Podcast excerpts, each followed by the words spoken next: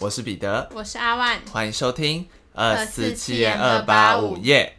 我接下来要跟大家分享的这个故事呢，建议所有正在吃饭的人可以跳过这一段，因为有一点点恶心。哎呦，有一点点恶心。就是呢，这个故事关于我最近有点沉迷于这两个行为之后产生的一些特殊的气味。第一个呢，第一个比较还好，第一个就是呃。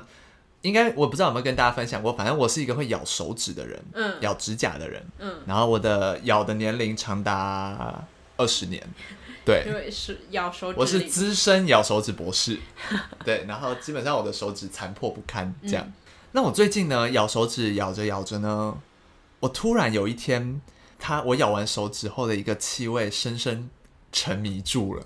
什么、啊？就是呢，我不知道有没有各位有咬手指的习惯。你在咬完手指的时候，手指上不是会有很多，你就是口水嘛？这样，嗯、这时候你去闻一下你的手指的味道，它会有一个，我我不知道怎么形容，可是它会有一个口水跟，因为指甲是蛋白质，嗯、然后你在咬的过程中可能有破坏，它跟你的口水会有一点点发酵之后的味道，那味道就让我觉得心情很好。我不想听这一段呢，什么东西啊？就是它有一个很怪的气味，可是你不会让人想吐或者什么之类的很恶心的气味，可是它就是有一个特殊的味道。可是你现在讲这段让我觉得很怪异。对，所以我已经警告过大家了，就是这一段如果有在吃饭的，我建议大家不要听。对，是你以前你咬这么久，你都没发现过？没有，我完全没注意到这个味道。我是最近可能就是前一阵子，就是咬指甲的情况变得很。频繁，就是因为一焦虑或压力大什么之类，我就会咬指甲，嗯、然后就咬着咬着咬着，突然有一天凑近了鼻子，然后就哎、欸，怎么有一个很酷的味道？我就有一点着迷于这个气味。对，好，这是第一个气味。在第二个气味呢，就又有点恶心了。我不知道这个故事讲完大家会怎么看我。我会以异样的眼光看你吗？我觉得还好，我觉得已经很多人。都会，反正就是都会做这件事，嗯、只是这件事本身不雅观。嗯，就是挖鼻孔。嗯，这件事其实本身很正常嘛。对啊。然后呢，反正我在家，我就是一个好，我就是一个很脏的人，我就会用手挖鼻孔这样。我也会用手啊。对，可是我 以前是不会用什么，有的人会用卫生纸，然后再用这样清鼻孔嘛。嗯、我个人就是用手指大挖特挖的人。嗯，对，我就反正我就觉得很爽。好，但我最近就是突然有一种感觉，就是。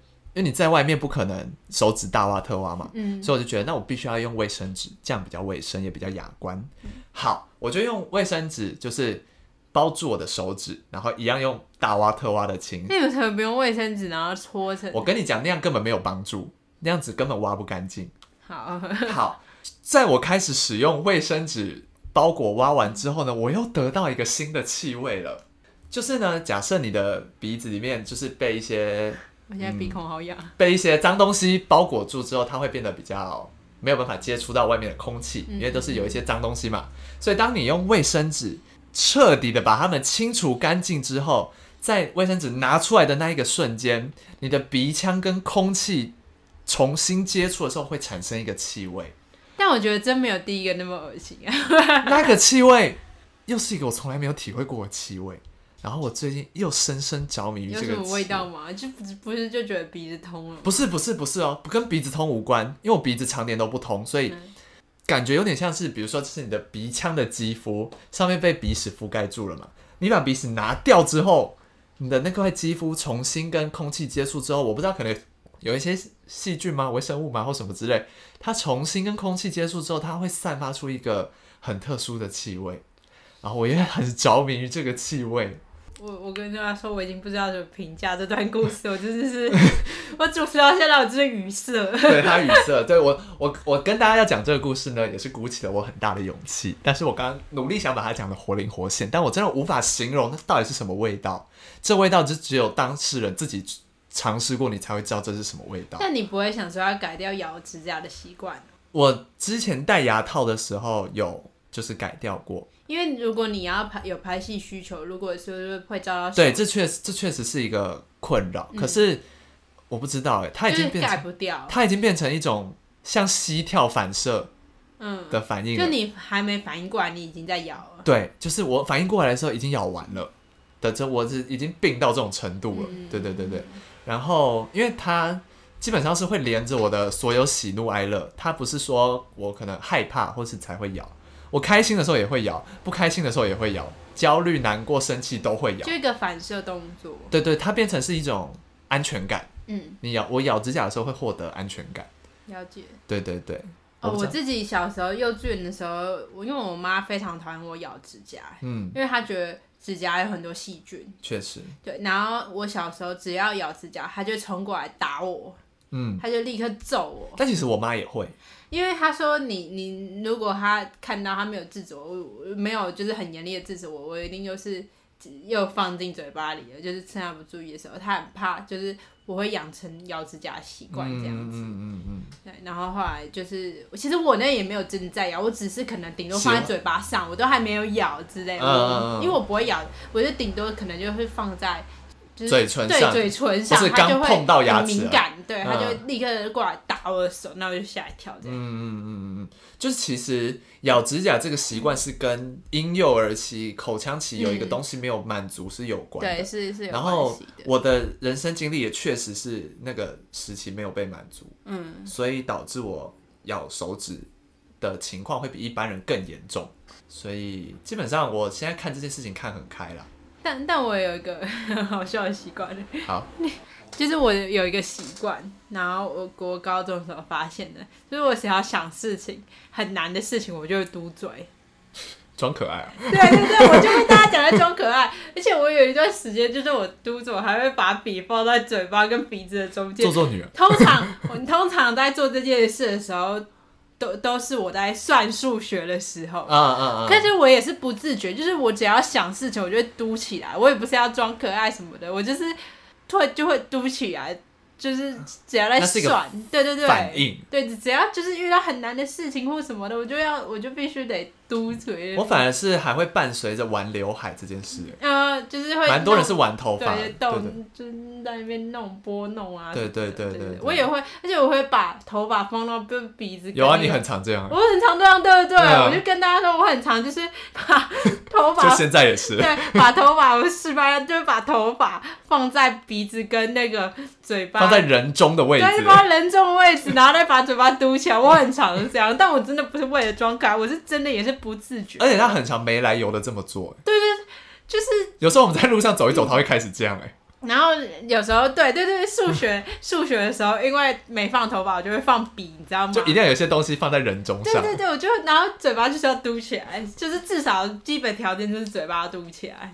反正是也是我一个 一些小怪癖啊。我以为大家会都会这样，就是思考的时候会嘟嘴巴。不会，真的没有人会。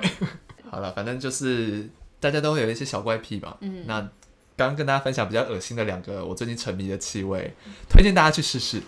我觉得一定有人会跟我获得相同的感觉。至少我没有，因为我前面这个人似乎没有想要获得，跟我想要有共感，没有，没关系。我知道有人会有，你们就偷偷尝试，不用跟我讲，没关系。你们就一起享受那份小小的。小确幸，这样就好。那讲到就顺眼，你刚刚讲到气味的事情，我突然可以跟大家分享，其实我是味觉达人呢。确实，我这一点可以跟大家保证。对，因为我的味觉，我是我通常吃一个东西，我不会说哦，它很好吃，它很甜什么的。我的形容通常都是会，比如说我昨天吃一块那个。布朗尼就是台南很有名的一家布朗尼，嗯、我们买过的一家，uh huh. 对。然后它里面其中有一个口味是肉桂的。嗯、然后它肉桂里面有一个很像龙眼干，很像桂圆蛋糕里面会包的那个桂圆干的那个龙眼干嘛的感觉，对，那种感觉的东西。然后所以我我吃了，然后我跟我妈形容，我就说不好吃。我觉得虽然我可以接受肉桂，但我觉得它有一个抽屉的味道。我就跟我妈说，很像那种老旧抽屉会有的那种味道，而且它里面的那个口感，就是桂圆蛋糕里面包的那个干的那个。同样的东西，口口感就一丝一丝的。通常我都会形容，我就会形容一个具体的东西，嗯，让人很好理解。对对对，我就会，因为我有。我跟大家说，而且我的嗅觉很很敏锐，因为我国国小二年级的时候，我闻到我们安亲班老师还偷吃泡面，而且我还闻到说是统一肉燥面的口味，就是是我最喜欢吃的口味。嗯、然后一进去就真的是统一肉燥面，然后我们老师真的就在门旁边吃，我就说我也要吃，然后老师就再煮一碗给我吃。怎么变成是一个贪吃的故事？对，然后我就后来我们就还我们就把门关起来，然后在里面偷吃泡面，还加蛋这样。然后反正我就是对于气味就是很敏锐，就是昨天我妈就也煮一个年糕汤，然后我一喝我就说，你是不是有加洋葱？我妈就说哦对啦，洋葱剩很多，因为我不喜欢洋葱的味道。嗯。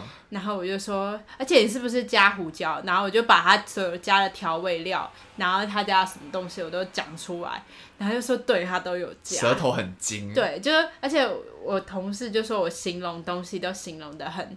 具体对，很准确，嗯、就是就是会知道里面有加什么。嗯，所以我其实是一个味觉达人，味觉嗅觉都很强的人。所以其实对于我来说，就是确诊完了，就是味觉丧失会让我有点受挫。嗯，因为我会变得有点吃不太出来实际的味道。以前可以在一锅汤吃出十个味道，现在可能五个而已。对，而且现在的香味没闻到，就是像以前那么。其实有时候我可以用味道，我就可以知道今天煮什么。嗯、对，我我甚至我甚至可以就是透过我们家的门呢，我还没进我们家大门，我用闻的我就可以知道我们家今天煮什么。然后可是现在就变得有点像，有点味道有点跑掉了。但是会康复了，其实。对啊，就是要等一段时间。所以其实味觉上是让我心里蛮受那个，蛮受伤。对，很像我的一个长处被拔掉，就已经没什么长处了，又被拔掉一个。就是就是，哦，我就是觉得很对。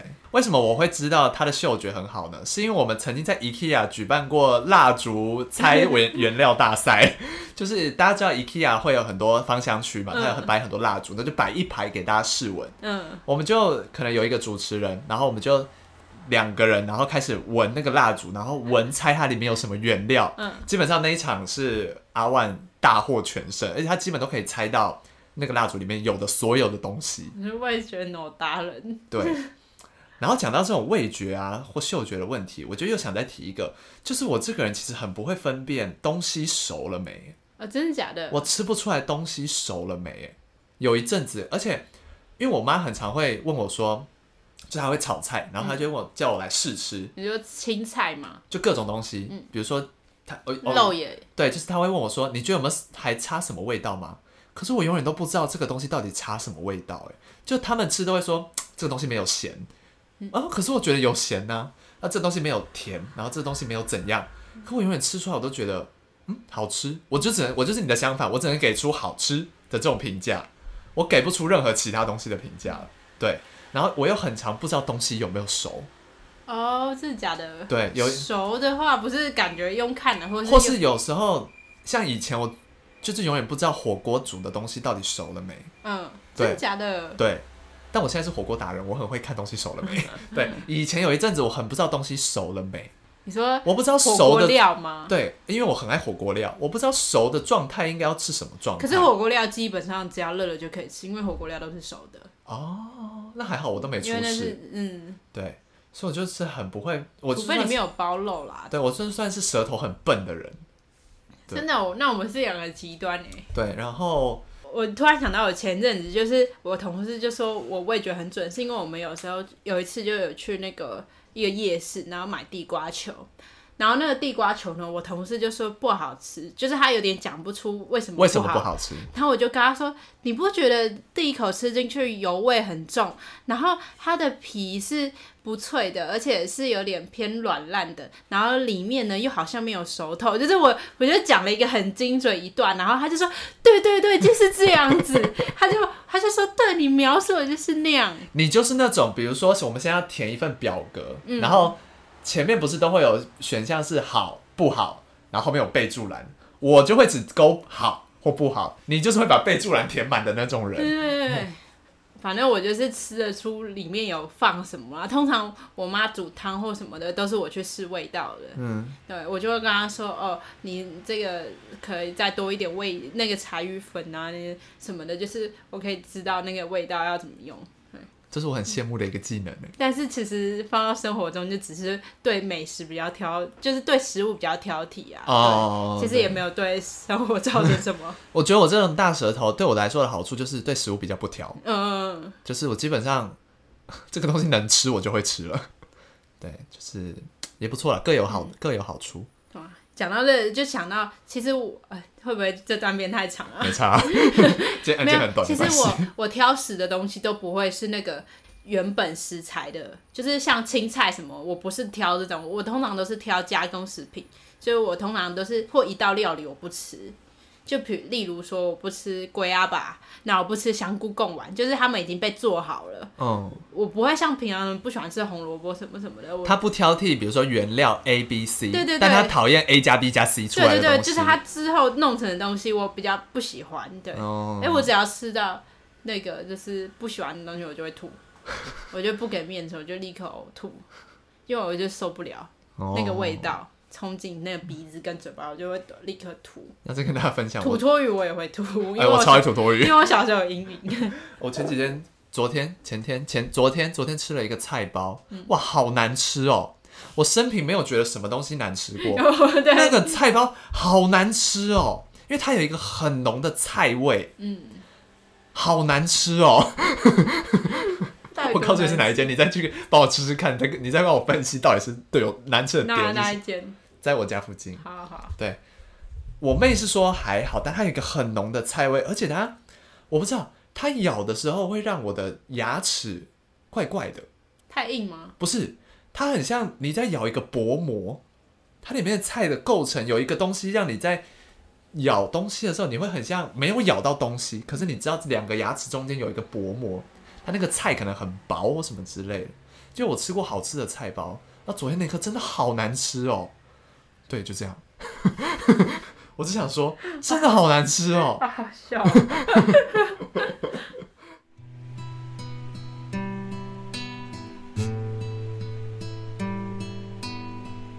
好，那我们接下来进入今天的案件。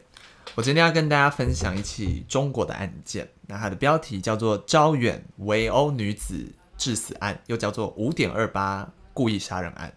时间呢是发生在二零一四年五月二十八日，地点呢是中国山东省的招远市，所以招远是一个地方。发生了什么事？这天晚上呢九点五十分左右，有一间位于市中心的麦当劳，里面呢其实这个时候还有很多人在用餐。突然间有一辆保时捷卡宴停在了麦当劳的店门口，那就可以感觉出来这台。车里面的人应该是载了一些有钱人，嗯，或是一些至少有一些地位的人。车上呢下来了六个人，那年纪是有大有小，最小的感觉看起来只有十几岁。那这群人呢走到店里面之后呢，并没有去点餐或是赶快找位置坐下之类的，反而是开始在打量店里面的顾客，就是这样一群人在开始看一下店里面的人啊之类的。一阵子之后呢，他们就分成了几个小队，然后。开始分开去搭讪不同的顾客，搭讪顾客跟里面的人攀谈、要电话之类的，所以他这些人是想要去搭讪那些人。那等到呢这一行人中的其中一位大概二十岁左右的女子呢，她来到了今天案件的被害人三十六岁的吴硕燕她的桌子前面的时候呢，吴硕燕呢她刚刚才从麦当劳同栋的其他商场下班，她是在这个商场里面工作的。那她是在麦当劳吃晚餐，准备等她的丈夫来接她下班。所以是一名女性。对，她是一名女性。那这个二十岁的女子呢，就过来跟吴硕燕搭话，但是吴硕燕并不想搭理这位二十岁的女性，所以她当然也不可能提供自己的电话给这个陌生人，她就拒绝了她。那这个二十岁女子就搭讪失败了嘛，所以她就回到了他们那个六人行的小组里面。这个时候呢，他回到他的队伍之后，被这个队伍里面有一名三十岁左右的女性训斥。他就说：“你现在再走回去跟那个女生要电话，你不要低声下气，你要有自信一点。你就冲到他旁边，冲到他旁边跟他说：‘你到底要不要给我你的手机号码？’于是这个二十岁女子她就鼓起勇气，她又再走回了吴硕燕的桌子旁边，然后就大力的拍桌，问吴硕燕说：‘你到底要不要给我你的手机号码？’没想到呢，吴硕燕看到这个情况，她依然不把。这个女子放在眼里，他也跟她说：“你去旁边玩了，啊，不要吵。”之类就是你知道比较挑衅挑衅的这种意味。这个时候呢，刚刚那位三十岁女子就过来帮腔了，就开始大声的对吴硕燕说：“你不给我手机号码，你才滚去旁边玩了。”就是你知道开始有一些小冲突了，有一些口角。那双方呢，就从原本的单方面是这个两个陌生女子对吴硕燕叫骂，直接变成吴硕燕也有点忍不住了，就变成两个人有点在言语冲突。冲突到最高点的时候呢，这个三十岁的女子举起了餐厅里面的椅子，然后往吴硕彦的头砸下去，就往他头猛砸。那吴硕彦当然不可能白白给人家打嘛，所以他也开始反击。这个时候呢，同行的那六个人里面有一位光头男子也加入了战局，他就拿起旁边那种铁制的拖把，然后开始对吴硕彦殴打。这时候应该要劝架吧？对，好，剩下的不是六个人吗？剩下的所有人也开始加入战局，等于是六个人打一个的这种围殴的情况。甚至呢，在这个殴打的过程中呢，你刚刚不是有提到有一个年纪最小的十几岁的小男孩嘛？他还一直大骂吴硕彦说说他是恶魔，然后说他永世不得超生。那其实大家看到这里都还有其他的民众嘛？其实也有很多人是要上前制止的，但就被。这一群围殴的坏人里面的其中一位女子威胁说：“谁敢来阻挠，谁就会死。”就是还你知道有一些诅咒的言论，恶言相向。所以没有人报警。晚一点会。然后当然，因为是在麦当劳，麦当劳有工作人员嘛，工作人员也要上前制止。没想到呢，也被这里面的六六个人里面的凶手的其中一些人拿东西砸他们的头，等于就是这六个人很。想要置吴硕彦于死的那种感觉，然后甚至还会攻击其他想要来帮忙的人。那报警之后，警察就来了嘛，甚至还有其中三名凶凶手要去殴打警察，要阻挠警察不让他们过来。甚至在警察来到之后，光头男子还依旧在被殴打吴硕彦，直到后续就是可能原本只来了可能 maybe 两名警力这种很少，那发现事态不妙，所以在扣了更多的警力来现场支援之后呢，才成功把所有人都制服，其中一名女子在被制服的过程中还持续在殴打远景，但她也无法逃脱了。反正这些人最后全部都被送上车了。但令人难过的是呢，被害人吴硕言就在这个被围殴的过程中就过世了。好，所以大家就想问，这几个人到底是谁啊？他们到底有多气？为什么要气成这样？那所以这六个人被拘捕之后呢，他们的底细也被调查出来了。这六个人呢，分别是河北籍的五十五岁男子张立东，三十岁的女子张凡，二十四岁的女子张航，还有刚有提到，因为他未达十四岁，所以他的资料比较少。那他叫做张舵，是最小的那个男生。上述这四个人是一个家庭，他们是同一个家庭的人。除此之外呢，还有两名女性，分别是山东籍三十九岁的吕迎春，还有一位河北籍的张巧莲。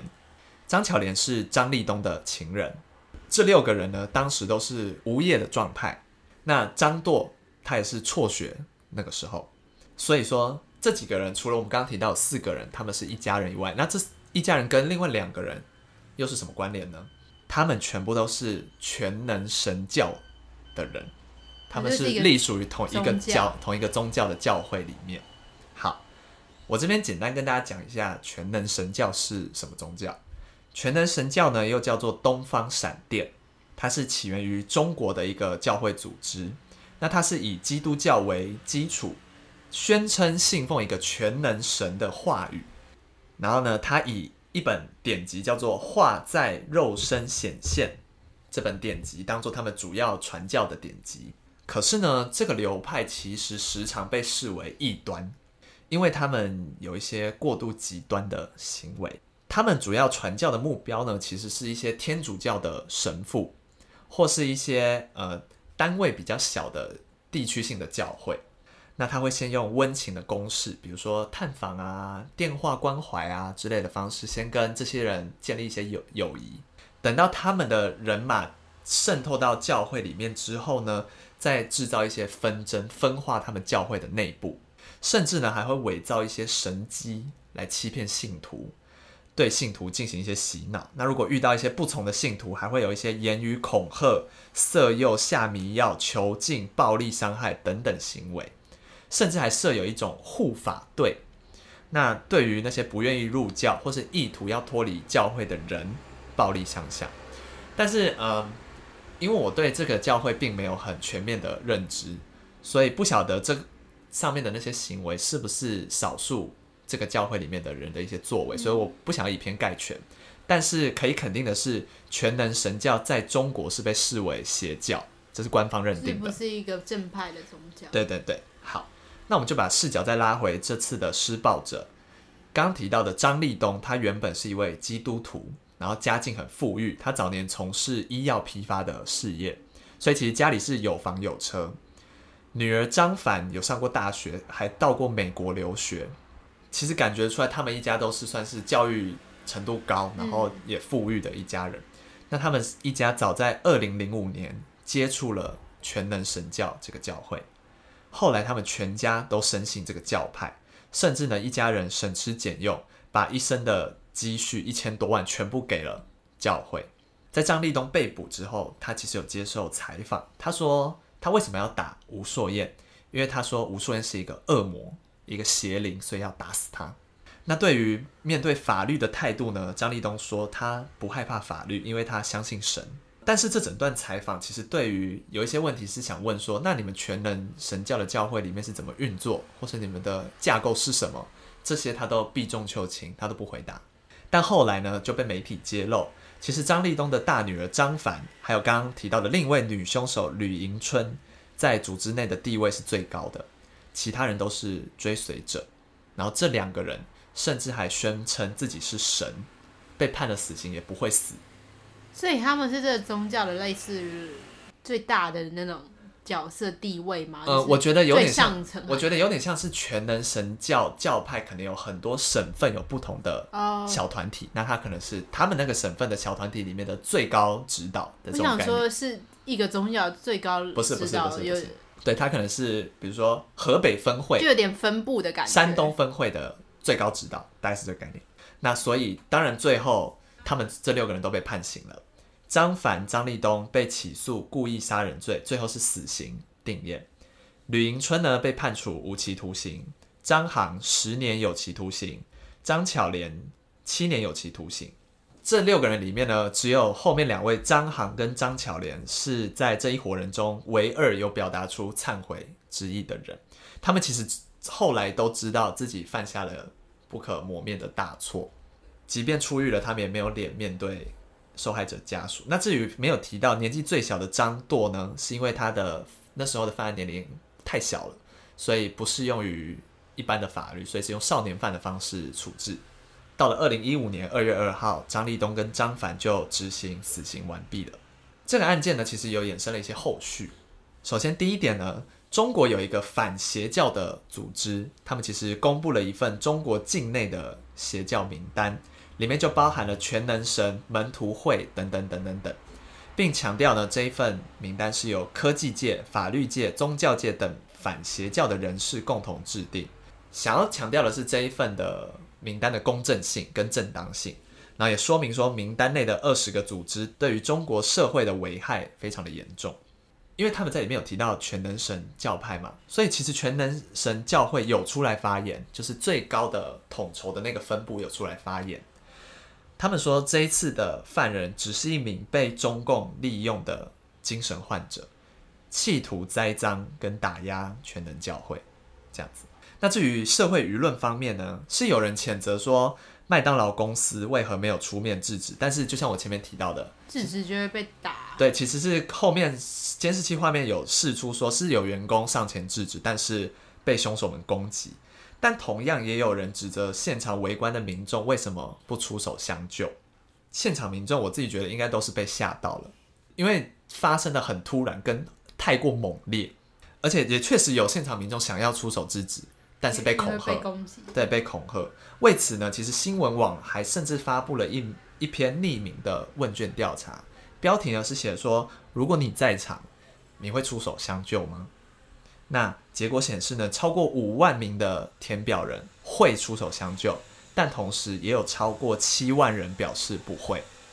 所以对此呢，受害者家属是表示，大家他们也都看到了凶手是很凶残的，那大家会害怕是正常的，所以他们没有想要谴责任何一个在场的民众。那最后呢，在死者头七那一天呢，其实被害者家属是有到麦当劳门前献祭的。那也有好心的民众想要捐款给他们，因为其实吴硕燕留下了一个七岁的儿子，但家属就婉拒了大家的好意，也谢谢大家的爱心。那这个案件其实就到这边落幕了。我为什么会想讲这个案件呢？是因为我对于我接下来要讲的言论呢，仅止于我的立场，不代表任何，不代表本台，不代表本台。对，因为其实我这个人是有一点排斥教会这件事情的。举凡基督教、天主教之类，我不管，反正就是任何教会形式存在的组织，我都有点排斥。好，现在要讲为什么，跟我的个性有关。首先，一，我不喜欢过度热情的人。那因为这些教派他们会想要拉拢一些信众，或是想要传教嘛。那他们这件事没有错，只是我单纯对于过度热情的人会有反感。那最明显的一个例子是，嗯，因为我其实小时候住的社区会有那种教会开的一些才艺班或是课后班，但那时候我其实没有排斥，所以我会去上一些才艺班、课后班。小朋友嘛，你就会有时候不想去。但你不想去的时候，他就会一直打电话来问你为什么不去，然后问你什么时候要去，那你下次要不要再来什么之类。我就不喜欢人家强迫我，所以我就会觉得很反感。要要去的话，要不要去？你是我我自己觉得，你不用一直打电话来问这样。再来呢，是我以前读的国中，会有人在门口传教，然后他就会站在校门口，在你放学的时间，加上因为我有去参加过那个。课后班嘛，所以他只知道我的，导致于我每次放学经过，他都会问我说：“哎，什么时候要来啊？或是什么时候为什么没有来啊？”之类的，导致我其实有一点阴影，我会怕放学的时候经过那个门口。我知道大家听起来可能觉得没什么，可是以我的个性来就是讲，造就我会其实是有阴影的程度。到后面其实现在还好了，可是。基本上，我只要听到有人是什么教会的，然后问我要不要去参加他们教会的活动，基本上我都不会去。然后我就会觉得说，今天这是一个邪教，然后他想要哦，我不知道他是不是邪教，反正以中国官方认定，他说他们是一个邪教。然后我觉得以吴顺的角度来说，他可能只是觉得对方想要来传教或干嘛之类的，怎么会演变成这么被殴打？被殴打？对，我就会觉得，万一今天。那个来传教的人，并不是一些正当教派的人，会不会我也有可能发生这种事情？或是用言语攻击？对对对对对，所以我就是，当然以上的言论只代表我个人对于教会。像你之前那个推销的时候，你被推销那个东西，然后他们会骂你脏话？对啊，就是会可能不可能啊？对啊，就是刚刚的言论就是只代表我自己，然后我我不觉得这件事是。错的，只是单纯这件事发生在我身上，我个人会极度的反感。讲的我好热，大汗淋漓。对啊，现在现在汗如雨下。汗如雨下，我热到不行，好激动啊！因为我们现在为了防止风声跟车声，我们打造了一个密闭空间。对，然后而且大家知道台北这几天。疯了！哎、欸，今天是十一月几号？十三号。对，就是刚好台北，就是不知道为什么突然这几天都很像夏天，很像七月八号。对，那这就是今天的案件，这件案件就到这边结束了。我是彼得，我是阿万，我们下次见，拜拜。拜拜。